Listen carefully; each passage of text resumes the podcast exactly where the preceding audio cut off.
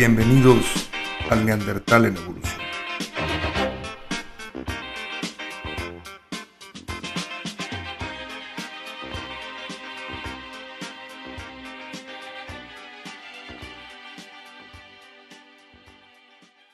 Hola a todos, bienvenidos una vez más al Neandertal en Evolución.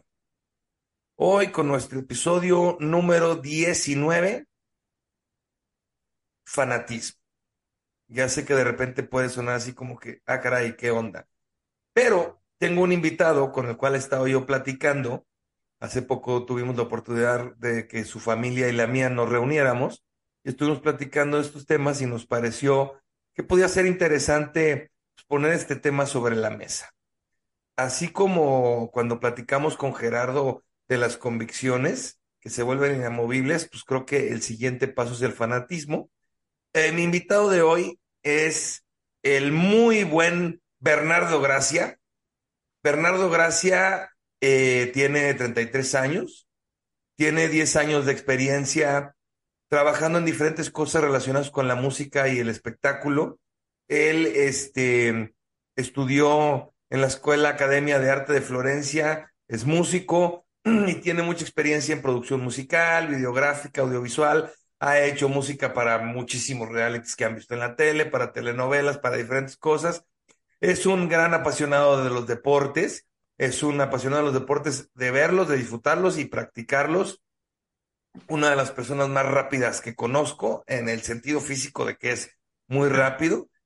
Nos conocemos desde hace muchos, muchos, muchos años. Cuando él era pequeño y ya no estaba tan pequeño, nos perdimos juntos y encontramos el camino juntos en algún momento. Entonces me da muchísimo gusto darle la bienvenida a mi querido Bernie. Gracias. ¿Cómo estás, mi querido Bernie? No, muchas gracias, Betoto. Ese rapidísimo, el más rápido del mundo. Tienes que hacer énfasis en eso. Sí, sí, sí. Bernie también es mejor conocido como Peligro. bienvenido, mi buen Bernie, bienvenido. Un gusto estar aquí, Betoto. Oye, mira, yo lo, lo que estábamos platicando hace rato, Bernie y yo, queremos empezar este episodio leyendo, les voy a leer rápidamente la definición de fanatismo, que dice así. El fanatismo es el apasionamiento o actividad que se manifiesta con pasión exagerada, desmedida, irracional y tenaz de una religión, idea, teoría, cultura, estilo de vida, persona, celebridad o sistema. Entonces, bueno, es muy claro. Lo queríamos poner sobre la mesa la definición, porque ni Bernie ni yo somos expertos, ni somos psicólogos, ni simplemente vamos a platicar de un tema que nos pareció muy interesante, que lo queremos platicar, pero ahí está la definición. Yo le decía también a Bernie que quería yo eh, empezar. No sé si muchos de todos se acuerden, pero para mí un ejemplo muy claro de un fanatismo irracional, pendejo y estúpido fue el 5 de marzo del 2022 en el Estadio la Corregidora.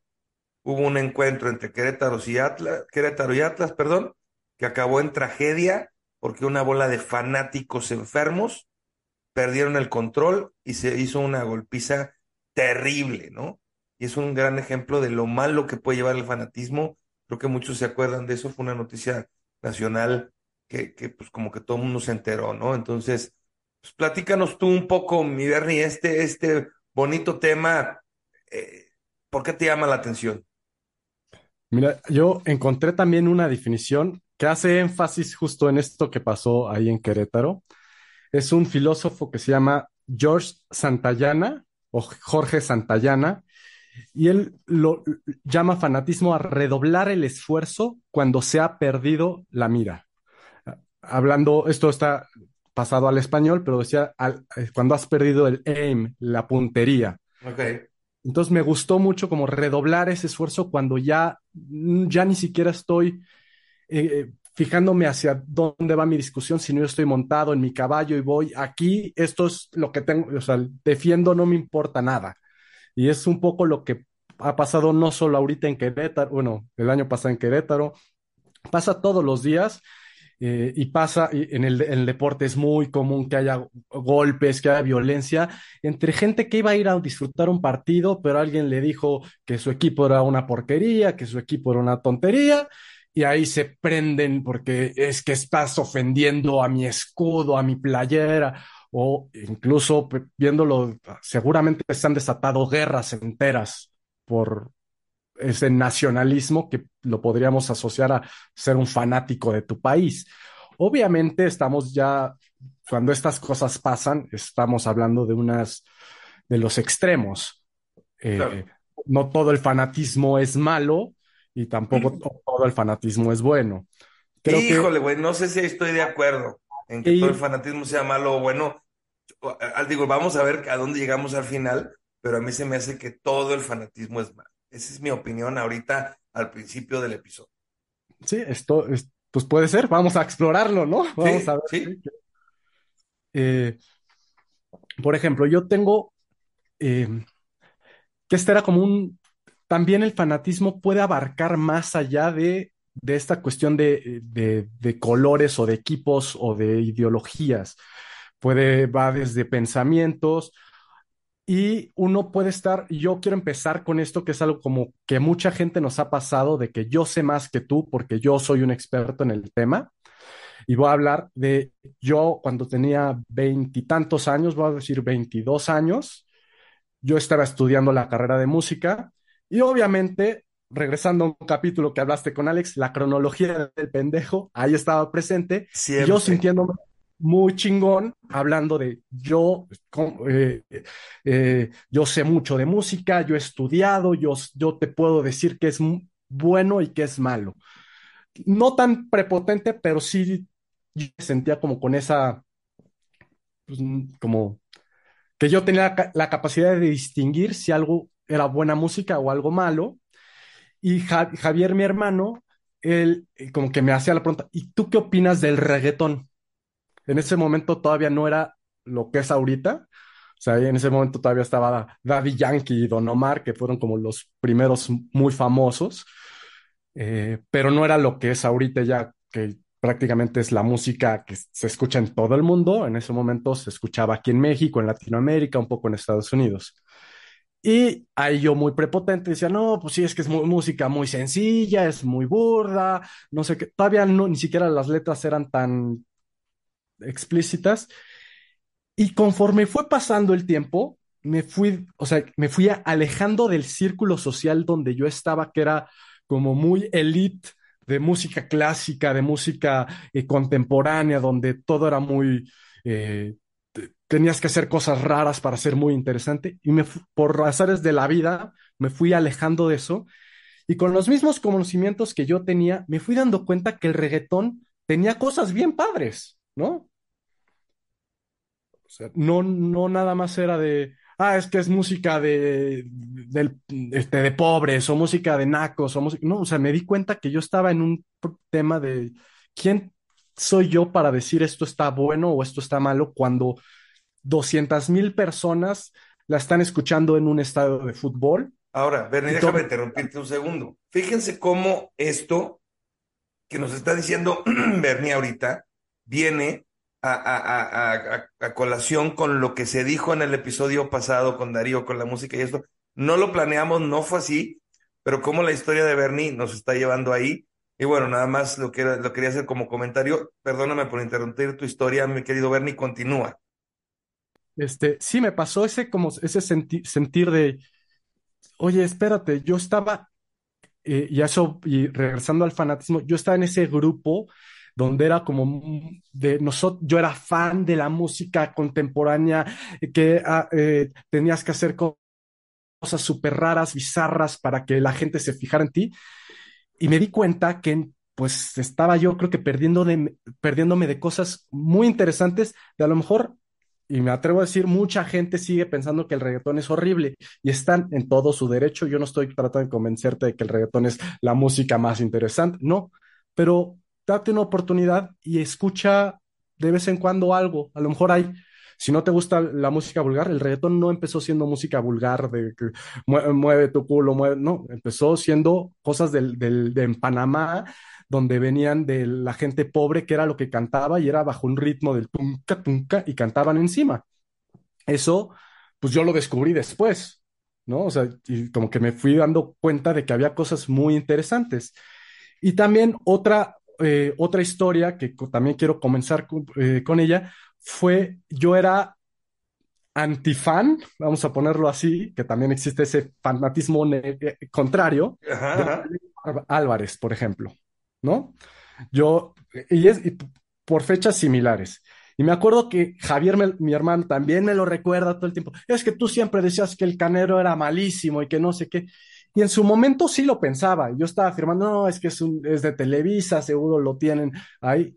Y hoy, ya viéndolo de otra perspectiva, digo, el Canelo es probablemente el mejor boxeador de, en este momento. No es mejor que Floyd Mayweather, no es mejor que Julio César Chávez, no. Pero en este momento, y lo que siento ahora es que el box ha perdido mucho de, esa, de esos peleadores porque se han abierto otras propuestas como fue la UFC, como es incluso las peleas hasta callejeras, como que ese, ese, ese ámbito abrió otras puertas y el box siento que sí perdió muchísimos boxeadores importantes, pero hoy sí pienso que el Canelo es el mejor boxeador que hay en el momento. Es el único que está subiendo de peso, bajando de peso, defendiendo cinturones.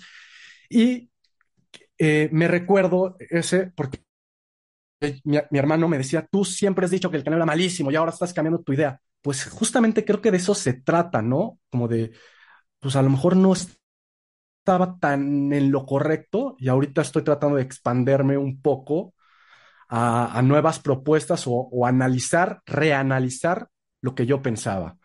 Por eso a mí se me hizo muy interesante el fanatismo, porque es ese pensamiento en donde no pienso ya. Yo ya estoy, me subí, subí y ya esto lo voy a defender, aunque me cueste la vida en muchos casos, ¿no? O sea, estoy casado con la idea, no la voy a modificar, esta convicción se convierte en fanatismo, esto es como deben de ser las cosas y no lo modifico. Y hay ejemplos para aventar para arriba en lo, y me, refiero a esto en la graduación, mi querido Bernie. No que si yo digo, es que ser vegano es fan... No, no, no, no. Hay grados de veganismo que pueden hacer, pueden llegar a ser fanáticos o, tener un fanatismo fuerte con el veganismo. No quiere decir que todos los veganos sean, sean este, sean fanáticos, ¿no? Entonces, creo, yo creo que hay grados y hay momentos, pero sí creo que cuando la gente ya se ciega y se cierra y ya no quiere ver más allá de la idea o cosas externas de otro lado y van a defender la idea hasta la muerte. Y discúlpenme que lo diga así, un poco como los chairos, ¿no? La política es un tema, y no solo los chairos, yo también volteate al otro lado y toda la gente que, eh, que hoy me, llegan a mí, de mi familia, de amigos, un montón de grupos que quieren, este, que me mandan para que me meta a votar por el tema de la coalición y no sé qué, y convencidos firmemente de que el, el, estas propuestas que están haciendo son mejores que las que vienen. El, eh, hoy yo podría decir que Andrés Manuel López Obrador está por cosas que hizo el PRI, no está por sus méritos propios. Y Andrés Manuel López Obrador es un tema muy interesante eh, que me gustaría tratar en un ratito, no todavía, pero el tema de como este culto a la persona. Uh -huh. eh, por eso lo quiero pasar un poquito. Así empiezan muchas religiones, mi querido Verde, por el culto a una persona. A una persona, pero antes de eso, respondiendo a la pregunta, eh, sí siento que ese fanatismo de lo aparte de los chairos, sino ponerle de fifis, aunque pues fifi cualquiera puede ser fifi bajo el de que no estoy de acuerdo con López Obrador, ah, eres fifi, pero bueno, regresa, vamos a los fifis extremos, a los a, a esta élite del que, que, del PRI, del PAN. El PRI hoy, por ejemplo, es, un poco, para mí es un asco. O sea, tienes a Alito Moreno, que es una de las personas más corruptas que tiene hoy la política, y me estás diciendo que él puede llegar a tener la solución porque se está liando con otros, pues, pero sigue ahí esa porquería, ¿no? Entonces, eh, yo no me, no me fío o no me voy de, ah, es que es esto. Y no me quiero meter en la política porque no es algo que creo que valga mucho la pena como la política. De acuerdo. Eh, pero sí, totalmente está o, o, ahorita, hoy lo que está pasando allá en Jalisco. O sea que yo sí el video que salen los cinco muchachos que, que, que estaban perdidos, para mí es, es, es, es, algo que hasta me hierve la piel de lo que pasó y que salga la figura de Andrés Manuel López Obrador a decir no los escucho, riéndose, como ni siquiera haciendo alusión a que eso está pasando y es algo que, o sea, ¿cómo puedes vivir tranquilo si esto hay un video de lo que pasó, de una persona haciendo cosas terribles a sus amigos? No, o sea, ¿sabes qué es lo bueno de todo esto, güey? Y como yo no lo vi, sí puedo dormir tranquilo. Sé lo que pasó, pero no vi el video. Entonces, es terrible. Eso es, terrible. Sí, yo no, no, no, lo voy a ver. Es terrible, pero a mí lo que, ¿cómo hay gente que aunque tú seas, es que muera el PRI, muera el PAN, muera el PRIAN, ok, pero también cuestionate un poquito, un poquito, si lo que está pasando ahorita tiene un poquito de culpa el gobierno actual o la persona que está encargada. No, es que ese, ese es el, el Estado lo, lo, lleva otro partido. Sí, pero no puede ser posible que no te cuestiones ni un poquito que lo que está sucediendo necesita por lo menos algo de empatía de parte de la, de la, del presidente de la República decir, esto estuvo terrible, vamos a tomar cartas en el asunto, aunque sean falsos lo que esté diciendo, pero ni siquiera hizo eso.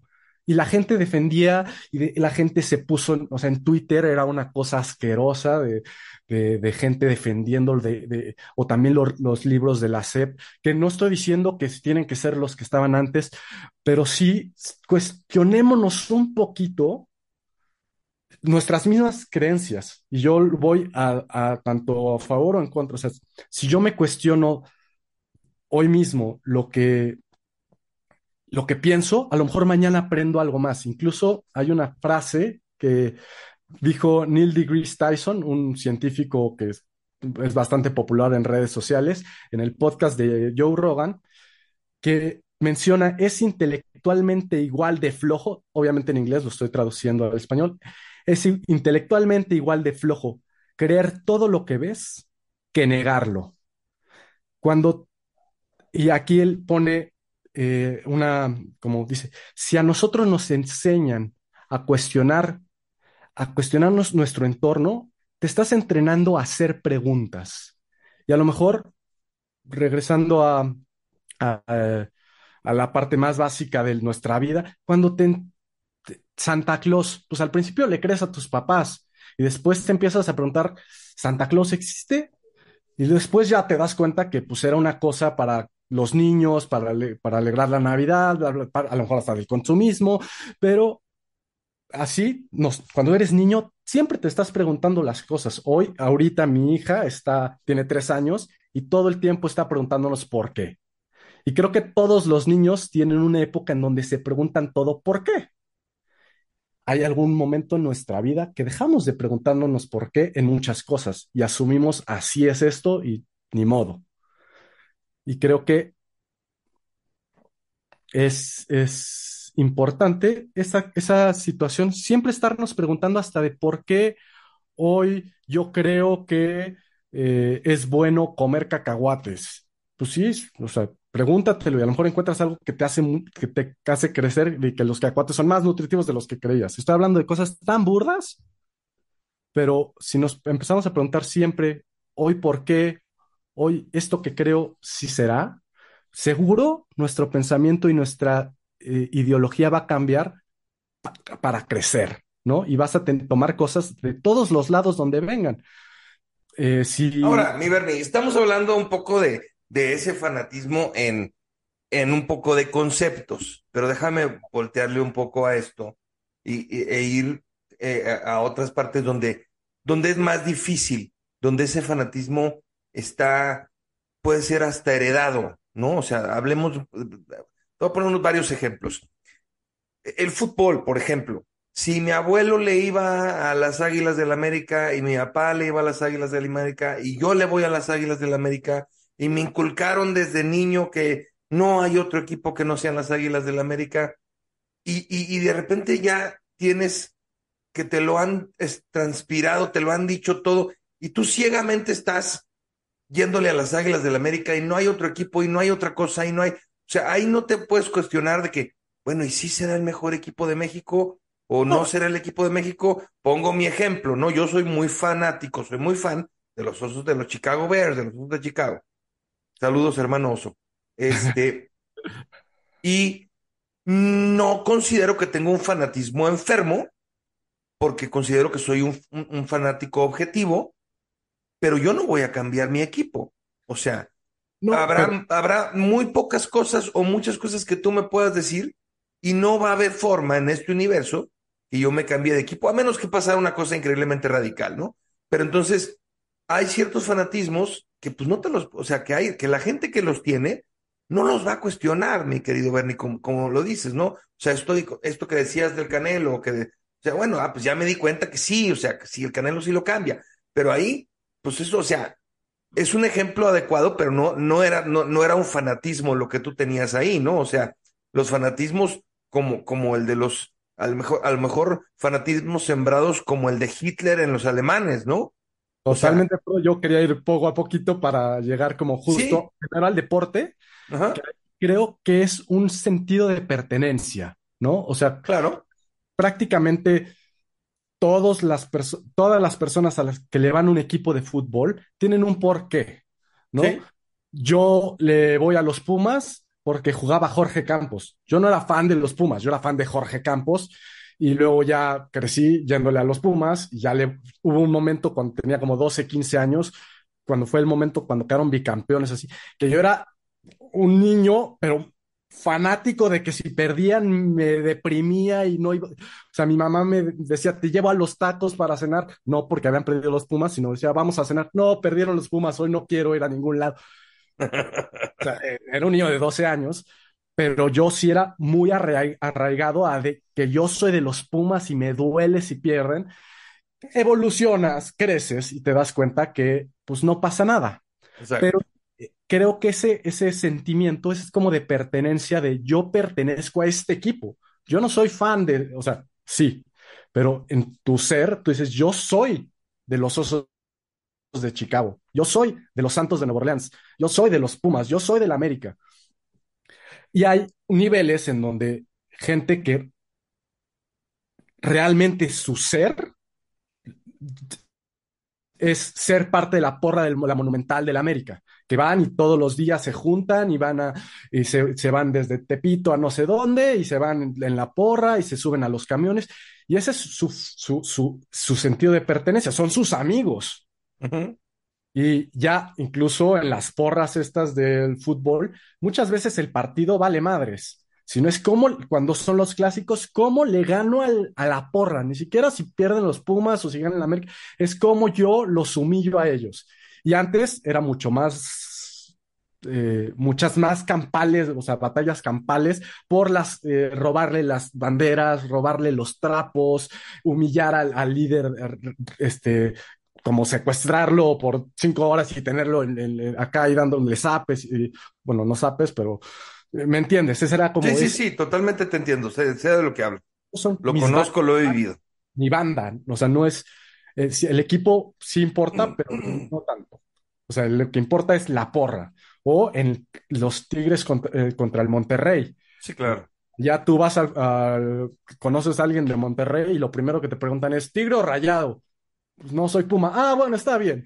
Pero, o sea, que ese, y que, que ya tengas esa, como yo pertenezco a, y en el caso de Tigres o Rayados, siento yo, no soy fan ni del Tigres ni de Rayados, pero a la gente que conozco como que me ha explicado como que pues, los Tigres eran como de la plebe y los Rayados de, lo- de los ricos, o al revés, no me acuerdo, No, sí, pero así era, es, era, era como una situación como de yo, igual que el River Plate y el Boca, Boca Juniors en, en, en en Argentina.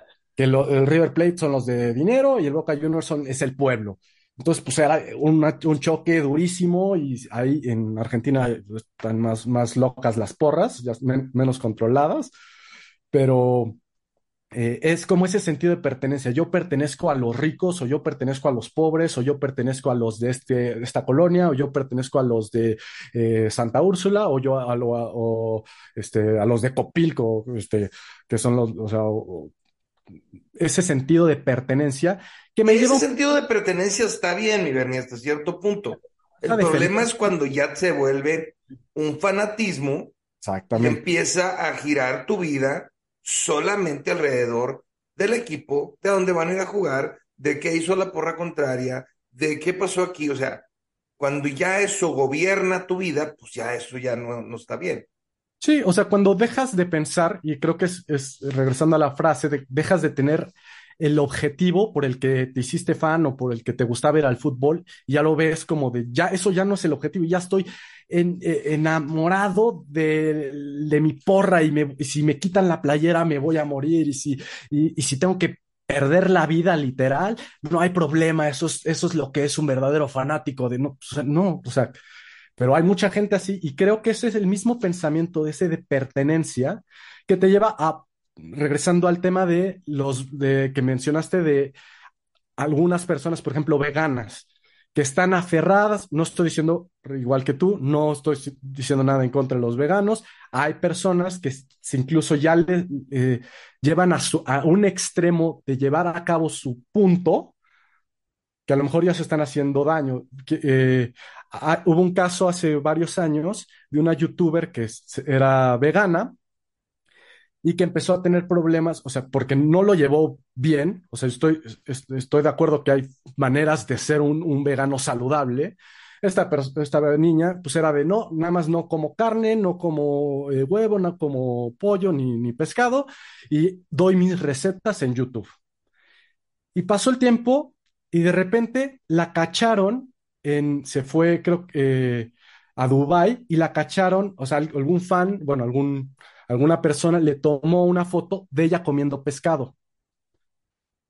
Y resulta que ella ya sin, eh, fue tan mal, tan mala su dieta que empezó a tener muchos problemas hormonales y ya los doctores le dijeron, tú tienes que comer aunque sea pescado una vez a la semana porque si no te vas a morir pronto. Y ella lo argumentó así, pero en su video de YouTube era totalmente lo contrario. Dice, no, es que comer pescado es lo peor, mientras ella está por, por, por este, este punto objetivo de yo tenía la razón desde que abrí esto diciendo que esto estaba mal, que la comida, que la carne estaba mal y yo no, o sea, y lo llevó a un, un punto en donde ya no era saludable, e incluso actuaba de una manera y hacía otra eh, dentro de, de, de, su figura pública, ¿no?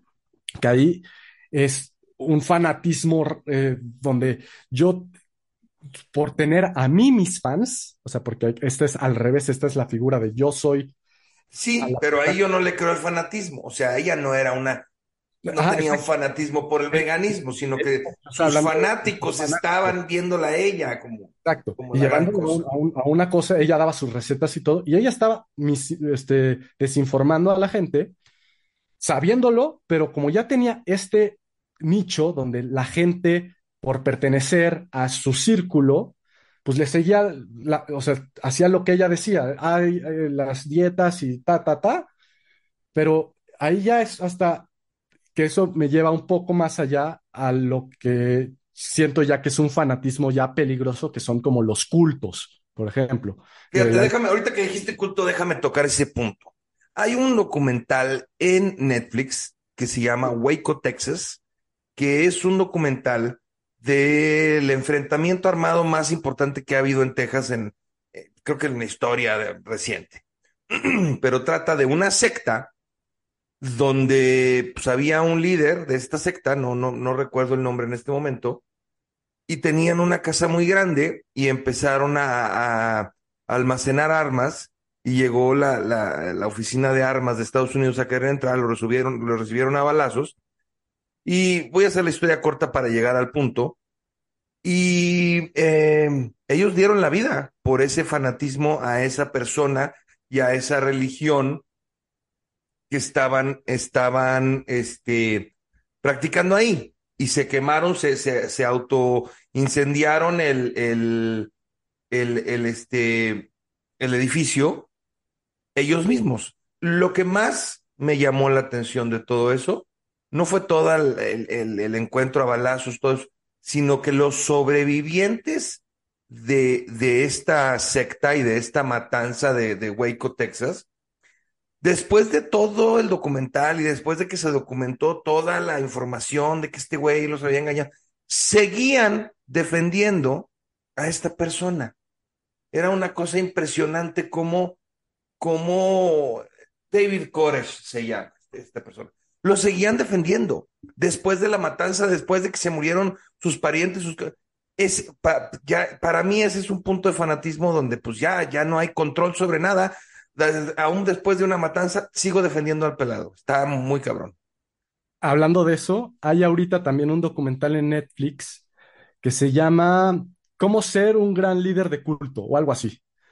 Eh, y que habla de, empieza con Charles Manson y se va, pasa por Johnstone y pasa por Heaven's Gate, pasa, creo que menciona la luz del mundo, no, no, no, no estoy seguro, pero algo que dice este documental es que estas personas o estos cultos hacen como, van haciendo como una limpia, o sea, te reclutan porque te agarraron en un momento vulnerable. Y un momento vulnerable no necesariamente tiene que ser de que estabas pasando una ruptura amorosa, no, o sea, puede ser un, un momento vulnerable en donde eh, necesitabas eh, apoyo de alguien. Y ellos, obviamente, los cultos, las sectas, pues te lo dan, o sea, te, te o fingen dártelo, ¿no? O sea, te dicen, yo, yo tengo la solución.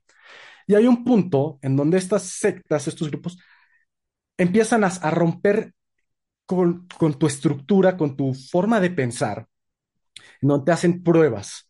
Unas pueden ser, por el caso de Nexium o de, o de eh, La Luz del Mundo, pues eh, tu hija va a pasar con el Máster Supremo y va a estar ahí con, y va a ser parte de su harem. Sí, toma a mi hija. Cuando tú ya dejaste eso, o sea, cuando tú ya a la persona que más quieres, ya es como, ah, sí, no hay problema, ustedes tienen razón, yo confío tanto en ustedes que eh, tienen todo, o a mi esposa, o a mí mismo, o yo estoy dispuesto a humillarme o a dejar todo por esto.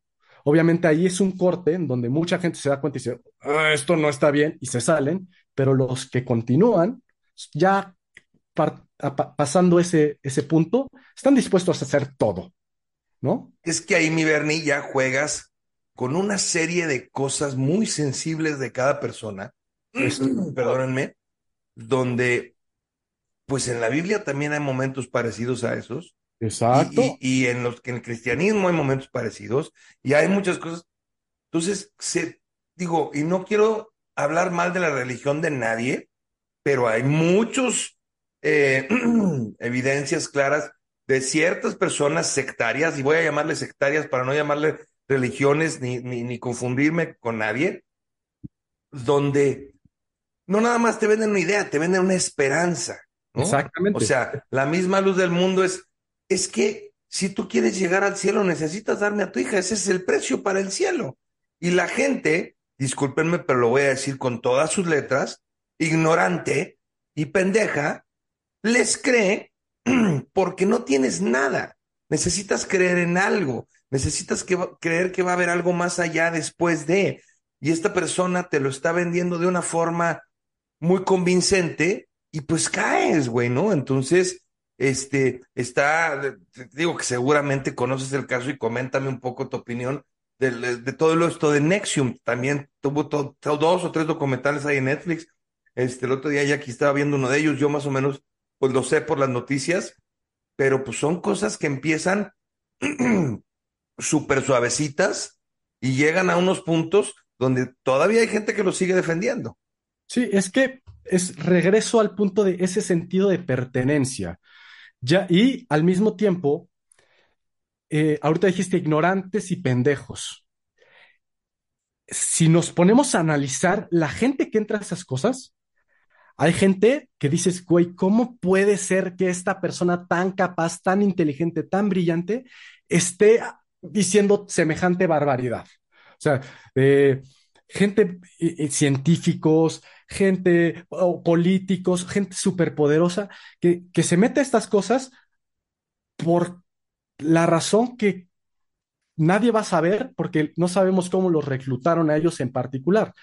Hay eh, también en, eh, casos donde las mismas sectas se van a estos retiros espirituales, donde yo hoy estoy pasando un momento malo con mi pareja, por decir algo, y me voy a un retiro espiritual que me recomendó eh, mi primo, de, donde a lo mejor voy a, tomar eh, té de ayahuasca y, y, que me va a abrir, que eso no estoy tirándole directamente a el, la ayahuasca, pero sí se utiliza mucho que va esta gente y al momento que sales, la, eh, la ayahuasca funciona en que te desmorona un poco el cerebro y te hace, te llega a las cosas más profundas que traías en tu vida. O sea, hay gente que se da cuenta después de tomar eso que fue abusada cuando tenía dos años o que sus papás le pegaban cuando, eh, cuando era una bebé. O sea, cosas que están súper en el subconsciente salen a la luz.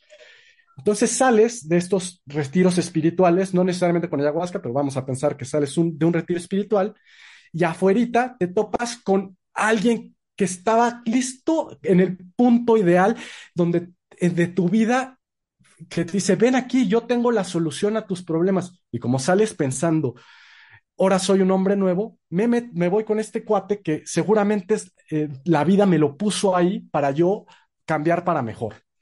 Y resulta que ese cuate es un, una persona, que un reclutador de la secta, te agarra y te enganchan diciéndote que todas las maravillas que tú querías justamente escuchar te las dicen, pero te dicen, sí, pero hay un precio, tienes que dejar tu dinero, o de, darnos todo tu dinero, darnos a tu familia, darnos a, eh, tienes que reclutar gente, o tienes que matar a no sé quién, o, o sea, obviamente estoy hablando de cosas ya tipo Charles Manson, ¿no? Pero eh, cosas que... Lo estás planteando como que en un fast track, porque creo que al principio nadie vende pan frío, ¿no? O sea, vienen no, y te dicen, oye, hermano, ven, no sí, queremos que nos des nada. Este, queremos que conozcas esto otro. Y, va, y después te van, te van, este. Para eh, subir de eh, nivel, sí. ahora para que tú llegues a este Valhalla, ahora sí necesitamos ponerte a prueba, no es de a gratis. Primero, las pruebas obviamente son muy sencillas. A ver, vamos, ayúdanos a, a, conseguir más gente o ayúdanos a conseguir fondos. Eh, vamos a explorar este nuevo territorio que está en, vamos a otro país y vamos a empezar a poner nuestra, este, nuestras oficinas. Vamos, eh, y de ahí, obviamente, van poniéndote pruebas cada vez más hijas de su chingada hasta que ya hay una que es, si logra hacer esto, ya este güey ya no sale. Este güey, por el hecho de haber voy a poner un ejemplo de yo dado a mi hija, imagínate el, si yo me echara para atrás después, ¿no? O sea, yo ya eh, di a mi hija, di a mi familia a, este ser supremo y luego me arrepiento. Puta, y sé que este güey hiciera ta, ta, ta, ta, ta con mi familia. Pues no, no. Yo lo hice porque yo, yo sé que era lo mejor y tengo. Ya tienes que seguirle creyendo, no te queda de otra. O sea, ya tienes que decir, creo en esto profundamente y ya no hay manera de echarme para atrás porque para... ya hice todas estas pendejadas. Hijo de la chingada. O sea, si yo hice estas pendejadas, si yo no creo en lo que pasó, soy el, un hijo de la chingada. Yo no soy un hijo de la chingada, ¿no? Entonces, esas son las pruebas como que llega un punto en donde ya es, ya hiciste tantas cosas sin saberlo, que ya no hay vuelta atrás, ¿no? Y ahí esos son los fanáticos ya totalmente, o sea, ya es el fanático que su barrita ya se le llenó al 100% de este es un fanático hecho y derecho, que está dispuesto a morir, está dispuesto a matar, está, no va a escucharte. Incluso hay un, un cuate argentino, eh, que ahorita se me fue el nombre, pero que él nació dentro de una secta y él se salió así como, como pudo en su adolescencia, se logró salir y él, su, su, familia sigue dentro de esa secta y él no, no ha podido hablar con su familia, no ha podido ver a su mamá, no ha podido, o sea, él, lo cuenta y, y, se desgarra todas las veces que lo cuenta de yo perdí todo porque me lo quitó la secta, que, ni siquiera, que yo nací ahí, pero me di cuenta que estaba haciendo cosas que no, no, que no estaban, no eran lógicas y él logró salir y él tiene podcast y, y, y, un, este, como un canal justo tratando de luchar contra esto, pero pues es uno contra las personas más poderosas de países, ¿no? Porque las sectas están metidas en el gobierno, en, sí. en la política, en el, el, dinero, o sea, entonces es muy difícil Ahora, mi Bernie, déjame decirte algo. Hemos estado platicando ahorita ya de la parte sectaria, pero quiero como que retomar un poco lo que tú estabas platicando al principio, cuando hablabas de empatía y de apertura y de esto, pero te quiero hacer una pregunta antes, güey. ¿Cómo te das cuenta cuando tú eres un, cuando tú tienes ese fanatismo? Pues tú no lo ves, güey, tú no te das cuenta porque tú estás creyendo o estás pensando, y me voy a salir tantito, voy a dejar a las sectas y a las religiones afuera por la conveniencia del punto al que quiero llegar, pero cuando estás en cosas como el veganismo, el feminismo, y, no es en contra de, de, feminismo ni de mucho menos, estamos hablando de fanatismo. El feminismo es muy positivo, pero hay personas dentro del feminismo que lo llevan a grados extremos, o del veganismo que lo llevan a grados extremos, o entre la religión que los llevan a grados extremos. No estoy hablando mal en contra de nadie, estoy hablando del hecho del de el fanatismo porque tú no te vas a dar cuenta, güey, ¿cómo, cómo lo terminas? O sea, necesitas sí ayuda para darte cuenta que estás metido en ese pozo. Pues creo que la gente a lo mejor será, o sea, no quiero, yo creo que no es solo de, de, estos temas que tocaste, porque está igual el machista que dice, no, a mí las mujeres tienen que hacerme de comer y yo les estoy, por ejemplo, el Andrew Tate, ¿no? Por ejemplo, que él es un, claro, totalmente, claro. O sea, para los dos lados, insisto, no estoy ni denigrando a uno ni al otro, o sea, estamos hablando de fanatismo. Sí, nada más quería hacer como ese punto de, no, o sea, bien hecho, todo muy bien. El fanatismo no solo es, o sea, el tema del fanatismo yo creo que es, es una cosa que uno no se da cuenta y a veces ya hiciste tantas cosas, ya te peleaste de tales formas, ya perdiste amistades, ya te, eh, pueda decir algo que eh, eh, a lo mejor pasa, pero en el tema de a lo mejor ya te hiciste eh, alguna modificación, ya hiciste, ¿y qué pasa si te arrepientes? Pues ya hiciste algo que ya no estás, como ya te subiste a ese tema, ya el arrepentirse puede, pues ya no es tan fácil, ¿no? Ya es, ya, yo, yo, yo ya di tanto por esto que el echarme para atrás ya no lo voy a poder hacer. Y hay gente que no puede salir. O sea, o sea totalmente, sí, totalmente de acuerdo. Por eso, por eso me pregunto, o sea, porque lo veo difícil. Tratar de no llegar a ese punto, o sea, tratar, y es a lo que como que quiero llegar, es darnos cuenta siempre, siempre, siempre, siempre, por más que estemos seguros de que tenemos la razón en que la Tierra es redonda, seguirnos preguntando, ¿estamos seguros? O sea, yo sí creo que la Tierra es redonda 100%, pero si me estoy preguntando de cosas que estoy seguro que sí son, y de repente puedo escuchar a un terraplanetista que me dice, oye, pero es que mira, yo pienso esto, oye, pues a lo mejor tiene un argumento en el que no me está quitando mi, mi, idea de que la Tierra es redonda, pero a lo mejor su argumento es válido, o sea, porque yo sí creo que hay argumentos que no son válidos. Aquí siempre dices en el, en el podcast que todos los argumentos merecen respeto, que todos los... Yo hay cosas que creo que no, eh, pero una idea... Voy a respetar ese argumento tuyo, mi querido.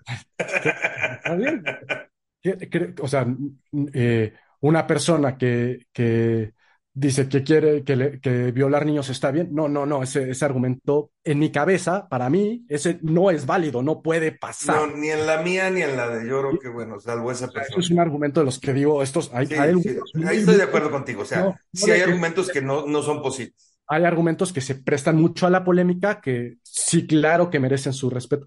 Y sobre todo su análisis. Creo que ese es el, el tema, analizar lo que estamos nosotros argumentando, incluso ahorita este mismo podcast, analizar lo que estamos argumentando y volverlo a escuchar y decir, ay, pues, dije una tontería ahí, y a lo mejor lo decimos en un año, a lo mejor cosas que estoy diciendo hoy, en un año digo, puta, qué babosada dije, o, oye, esto que yo no había visto está bien interesante, como fue el caso conmigo de regresando del reggaetón, que yo lo desechaba y de repente lo empecé a analizar, empecé a escuchar, empecé a incluso a disfrutar dije, oye, pues está bueno. Y a partir de ahí yo me hice con la idea de en la música, yo no voy a decir esta está, esta está buena o esta está mala. Vamos a escucharla, vamos a analizarla.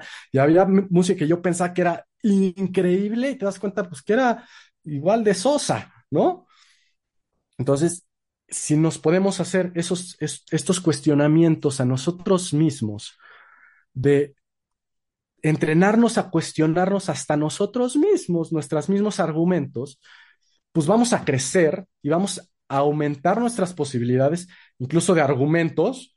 De si yo pensaba que eh, un vegano que argumentaba que eh, tal cosa, y de repente escucha a la persona que dice comer carne, ta, ta, ta, y de repente lo analiza y dice, oye, tiene un punto, vamos a explorarlo. Y a lo mejor reencuentra una forma de sustituir esa parte que le había dicho el come carne y descubre que puede suplirlo con otra cosa que no se había dado cuenta. Ah, y en lugar de decir, no, tú no tienes razón, se preguntó, oye, pues a lo mejor sí estoy haciendo algo mal en mi dieta y si hago esto otro, pues a lo mejor eh, exploro y encuentro cosas para ser más saludable, ¿no?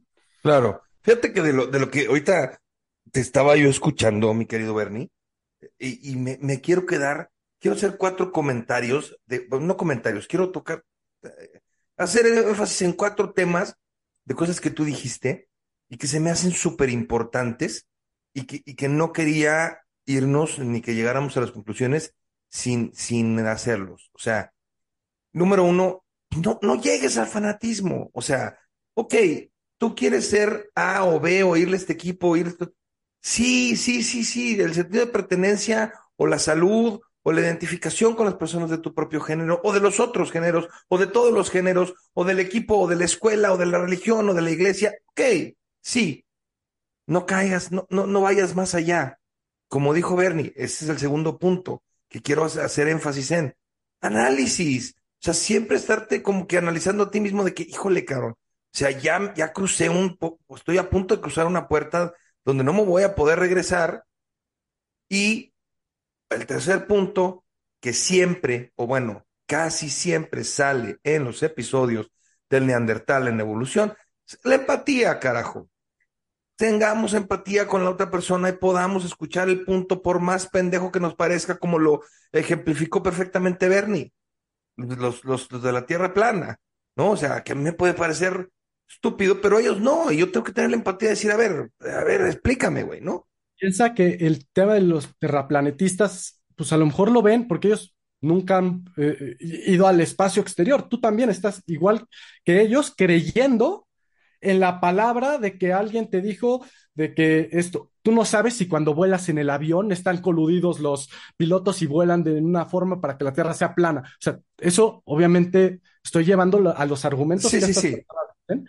Pero si nos ponemos a pensar, yo tampoco estoy seguro, yo no he visto la Tierra por fuera, yo no me he ido al espacio a verla. De acuerdo. Entonces, esa empatía, ese análisis, y ya lo platicamos también con Gerardo, y, viene muy bien, eh, eh, eh, se involucra muy bien aquí con lo que estamos platicando con Bernie.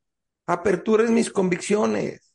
O sea, no nada más me cierro a que esto es así y ya, ya me estoy saliendo de las sectas y de esas pendejadas. Estoy diciendo de la vida, porque caemos en fanatismos de vida, de cómo deben de ser las cosas y tener la apertura de escuchar el otro, que es lo que nos falta en este mundo, mi querido Bernie, ahorita. Cuando uno quiere, cuando uno no está dispuesto a estar equivocado en una discusión, los dos, las dos personas, los dos, las dos personas que están en medio no van a ganar. Si yo no estoy dispuesto a perder, no tiene nada, podemos hablar 30 horas y no vamos a llegar absolutamente a ningún punto. Totalmente de acuerdo. Yo creo que yo tengo la razón y tú crees que tú tienes la razón y no hay manera que no estás abierto a escuchar el punto por más pendejo que sea, pues vamos a hablar tres horas y no vamos a decir absolutamente nada. Creo Me que queda claro. Eh, hagamos el ejercicio en la próxima discusión con nuestras familias, amigos, podcast, lo que sea, pongámonos en ese, a, abrir qué está diciendo el otro y tratar de defender lo que está diciendo el otro, aunque nosotros estemos en contra, ¿no? Yo eso hice, eh, me acuerdo con un, en la prepa, me acuerdo un, tuve una discusión con un amigo, llegamos como al mismo punto, dijimos, sí, tenemos los dos, estamos hablando de lo mismo. Y llegó otro que estaba diciendo otra cosa, y yo lo empecé a defender y se voltea a mi amigo y me dice, pero tú estaba, acabas de decirme que tenía Leo la razón. Y dije, sí, pero se me hizo muy interesante lo que hizo. Y aunque yo sigo pensando como tú, ahora me surgió la duda de, si, de, de lo que yo estaba pensando y pues por eso te la pregunto, para ver si tú me la puedes responder a mí mismo, ¿no? Sí, el cuestionamiento y el pensamiento crítico hasta de lo que nos dieron nuestros papás, mi querido Bernie, es importante, ¿no? Yo me cuestioné muchas cosas que a mí me dieron y a mí me dijeron, esto es así y no hay para dónde hacerse. Y llegó un momento en mi vida en que dije, ok, si hay para dónde hacerse, yo me voy a hacer para este lado, porque me parece que esto está mejor y fui analítico y tuve el pensamiento crítico. Es una cosa que ya que yo le hemos querido dar mucho a nuestros hijos y que de repente nos rebota un poco a nosotros, porque pues tú quieres que tus hijos hagan ciertas cosas, y cuando vienen con ese pensamiento crítico en tu contra, dices, ay chinga, pues sí, que se haga la voluntad de Dios en las mulas de mi compadre, no en las mías, pero también pasa. Entonces, mi querido Bernie, hemos como que ido llegando a conclusiones por sí solo, pero estamos cerca del cierre del, del, episodio y sí quisiera que nos dejaras, eh, eh, no nada más con, con, o sea, ¿cómo prevenimos para no caer en esta, en, este fanatismo? O sea, ¿cómo podemos llegar? Porque, porque cuando caigamos ya no nos dimos cuenta. Tenemos que ver las señales antes, danos una conclusión, danos algo con lo que nos podamos quedar ya al final de, del episodio. Pues regresando, yo no tengo la verdad absoluta, pero creo que si nos ponemos con los ojos abiertos y ver hacia dónde nos estamos dirigiendo y a lo mejor qué estamos perdiendo o ganando por eh, ser fanáticos de algo, y fanáticos puede ser fanáticos de una ideología, puede ser fanáticos de un equipo. Imagínate que yo fuera tan fan de Green, de Green Bay, que es rivales de, de los Osos de Chicago, que por ser tan fan, tan arraigado, no pudiera platicar contigo de fútbol americano. Me estoy perdiendo de una gran conversación. Pues tratemos de darnos cuenta de si, si vale la pena o no discutir de ciertos temas.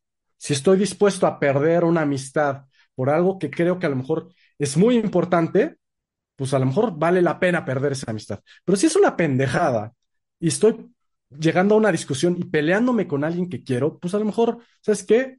Pausa, no estamos llegando a ningún punto, déjame asiento mis ideas, déjame asiento y, le doy una vuelta eh, a, las ideas en, en, la noche y mañana, si queremos, seguimos continuando esta discusión un poco más abiertos.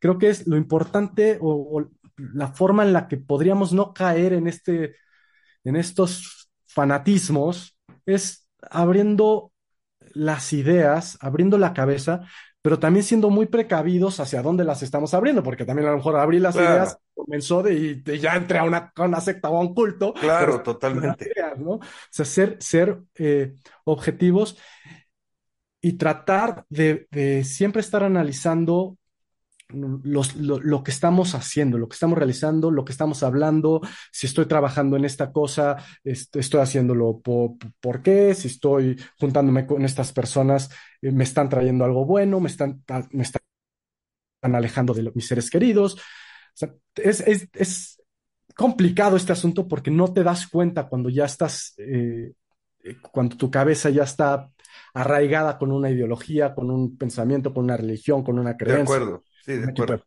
Es muy difícil darse cuenta y sobre todo si eres niño, un niño que creció con todas las familias de las chivas, pues yo probablemente voy a ser de las chivas también. Porque ese, Como es... la secta esa horrible que existe, que le llaman el, las águilas de la América, es una secta terrible, güey, asquerosa, y nunca hay que dejar pasar la, para la, la oportunidad para decir que chingue su madre la América también. Exacto, exacto, sí. Pero pues es, es, cuestión de estar, o sea, por eso me, me gusta este tema, me apasiona mucho, porque uno no lo podemos controlar y de repente hay veces que te volteas y tu mejor amigo ya está dentro de una porquería de esas, de una secta o de la luz del mundo, o, y dices, ¿cómo entraste si eras una persona pues con con sentido común, con lógica, con un, un, coeficiente intelectual alto. O sea, ¿cómo llegaste ahí? La gente cae ahí por alguna razón. O sea, ¿Te toman la... en un momento vulnerable, mi querido Bernie? Sí, Y, y, y totalmente. ya no te sueltan, güey. Está bien Sí, cabrón. exacto, exacto. Entonces, pues hay que estar pendientes de lo que decimos, hasta dónde queremos, eh, estamos abiertos a escuchar, incluso pensamientos que hoy podríamos decir, ya esto es el- la, la verdad, la verdad absoluta, vamos a pensar el Big Bang, que ya todo está comprobado, que dice que el Big Bang. ¿Y qué pasa si mañana resulta que el Big Bang, eh, eh, ba- basándonos en ciertos datos, parece que tiene un algoritmo y parece que es una computadora y resulta que estamos viviendo una simulación? ¿Quién sabe, no? O sea, estoy diciendo que pues, las cosas cambian Todo eh, es posible. y hay, y hay teorías conspirativas que de repente pueden tener un poco de razón, pero no, nada es absoluto. Eso creo que es algo que me quedaría con esto, es nada, no, no defiendas nada como si fuera absoluto, porque a lo mejor el día de mañana, pues resulta que tú estabas equivocado, ¿no? Exacto. Todo puede cambiar. Entonces, y, y- y creo que también la apertura de mente nos permite tener relaciones más ricas y tener aprendizajes mejores. Entonces, no, No yo, estoy muy de acuerdo con, con casi todo lo que has comentado. Este, la verdad, sigo pensando, aquí al final del podcast, del episodio, te lo digo, mi querido Bernie, para mí no hay un fanatismo bueno. No importa si la causa es buena, si, si, voy a poner un ejemplo, si te dedicas a ayudar a la gente, pero te volviste un, un- un- es un fanatismo de ayudar a la gente, seguro estás descuidando otras cosas. yo cuando mencioné eso, me refería Yo sí me considero hoy fanático de los Santos de Nueva Orleans. Tengo un montón de tazas, tengo, o sea, y me apasiona y, y, y sí, o sea, pierden y me pongo muy triste, ganan y me pongo eufórico. Ese yo creo que es un tipo de fanatismo saludable. Vamos a no ponerlo bueno, sino Ojo, saludable. mi querido Bernie, déjame decirte algo, pero eso no es un fanatismo, güey. Eres un aficionado, porque no, no todo el dinero que tienes lo usas para ir a ver juegos de los Saints o comprar mercancía. O sea, le das de comer a tu esposa, le das de comer a tu casa. Este, todos trabajan en tu casa para que, la- o sea, ¿sí me explico la diferencia? Eres no, un, yo soy no, como tú. Si los osos ganan, estoy contento y si no, me tardo en que recuperarme. Somos aficionados muy pasionales, sí. No creo que lleguemos todavía al fanatismo. Yo creo que es un, un, un rango en donde cuando ya te afecta emocionalmente una cosa, creo que ahí ya hay un, un, un, un nivel. Yo por eso en- a, a la mitad del podcast mencioné que se te llenó tu barrita de fanatismo ya cuando haces esas barbaridades. Pero es una barrita que vas llenando poco a poco. Y justo tú me mencionaste, ¿cómo darnos cuenta? Pues es que por un, empiezas siendo aficionado y en qué momento te conviertes en fanático. Creo que hay que, o sea, si lo ves, que no es un fanatismo el, el ser un aficionado eh, que, que vive con pasión una cosa, ok, pero a mi forma de verlo, yo creo que esos son, el jarrito vas llenándolo poco a poco con esas partes de aficionado a que llegue un punto en el que ya, pues sí, te volviste un, mucho más loquito o mucho más, eh, no, no quería decir loquito, más bien como mucho más arraigado de que ya esto es lo que de esto vivo, pero poco a poco pasa y por eso es, por eso es tan peligroso, porque no nos... Ojo, ahí te va. Yo me quedo con la parte de la pasión, yo soy muy apasionado, pero voy, voy a volver a la definición del principio. Pasión exagerada, desmedida, y quiero hacer énfasis aquí, irracional. Creo que, creo que ahí, ahí hay una, una línea no muy delgada, bastante gruesa entre una persona que es apasionada y una persona que es irracional. si tú le preguntas, si tú me, pregu- me preguntas a mí si tú eres un fanático desbordado irracional, no creo, pero a lo mejor si le preguntaras a tu esposa o a tus hijos, a lo mejor dicen, papá, voltate a ver al espejo, puede ¿no? ser. Por No lo eso, había pensado así. Puede ser que lo tenga pongo, razón. eso lo pongo en, eh, en que es un- una cosa que pues, va llenando la rayita poco a poco, no es como Y te de... digo que llegando a mi casa hoy, voy a hacer ese ejercicio, ¿eh? Le voy a preguntar, ya sé que Jackie no me ve así, pero mis hijos probablemente sí. Voy a hacer la encuesta para ver si me ven como que tengo un fanatismo exacerbado. O sea, no les pongas que es malo, tú pregúntales, Sí, sí, oye, sí. ¿tú consideras que eh, mi pasión por ¿Es los ojos irracional? es irracional, no sé qué? Y a ver qué te contestan. A lo mejor te dicen, Pues sí. papá, no manches, claro que sí.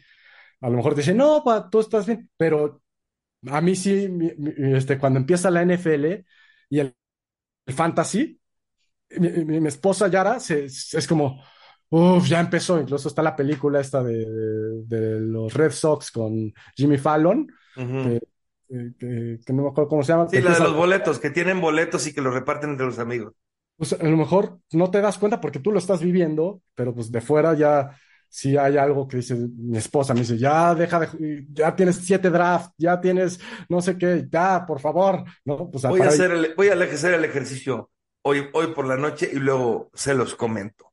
Perfecto. Este, ah, lo vamos a publicar por ahí, a lo mejor en la semana hacemos, eh, eh, vamos a, a hacer una encuesta por ahí en Instagram o algo así para, para ver lo- los resultados. Perfecto. Mi querido Bernie, ha sido un placer. Creo que ha sido una plática muy nutrida. Creo que nos llevaste bien de la mano desde el principio, como que tomándolo con calma para, para ir llegando. Digo, nos faltaron muchísimos temas, pero volvemos. O sea, se puede hacer otro episodio, hablar de más cosas. O sea, siempre tenemos, siempre hay que dejar más para que, para que podamos seguir platicando de estos temas. Este, y la verdad es que estuvo eh, muy sabroso. A mí me, me, me gusta platicar con Bernie. No platicamos tanto como deberíamos, pero porque estamos en situaciones de vida de repente diferentes. Él de papá nuevo y yo de papá viejo, y entonces nuestros tiempos a veces no coinciden. Pero, pero te quiero dar las gracias, mi querido Bernie, por haber venido, por habernos compartido tu opinión. No, lo disfruté muchísimo. Esperemos que, que haya muchos más episodios, eh, tanto del Neandertal como tú y yo juntos. Me encantó platicar contigo y hay muchísimos temas que podemos seguir platicando. Así es, que así sea, mi querido Bernie, que así sea, que haya mucho más, este, que vengan muchas más cosas. Este, pronto tenemos una sorpresa, un invitado de la familia de Bernie, de la familia más cerquita de Bernie, no voy a decir más, pero pronto, pronto tendremos eh, por ahí más, más personas. Este, ya saben que pues si les gustó o si les gusta, compártanos en redes sociales, síganos en Spotify. Este, digo, nos sirve porque vemos las estadísticas de, de quiénes nos o o sea, no, no quiénes las personas, sino de qué edades nos oyen esto. Entonces, pues eso nos permite crecer como, como podcast, ¿no? Ya saben que nunca, el origen no era ese, no era que esto creciera de maneras desmedidas, sino pues que fuéramos creciendo orgánicamente. Si a la gente le iba gustando lo que íbamos haciendo, pues venga. Entonces, pues bueno, este, mi querido Bernie, te mando un abrazo. Bernie está en la Ciudad de México, yo estoy en Guadalajara. Gracias por, por participar hoy con nosotros. A ti, Beto. Y bueno, como ya se la saben, este, ojalá y nos escuchemos pronto.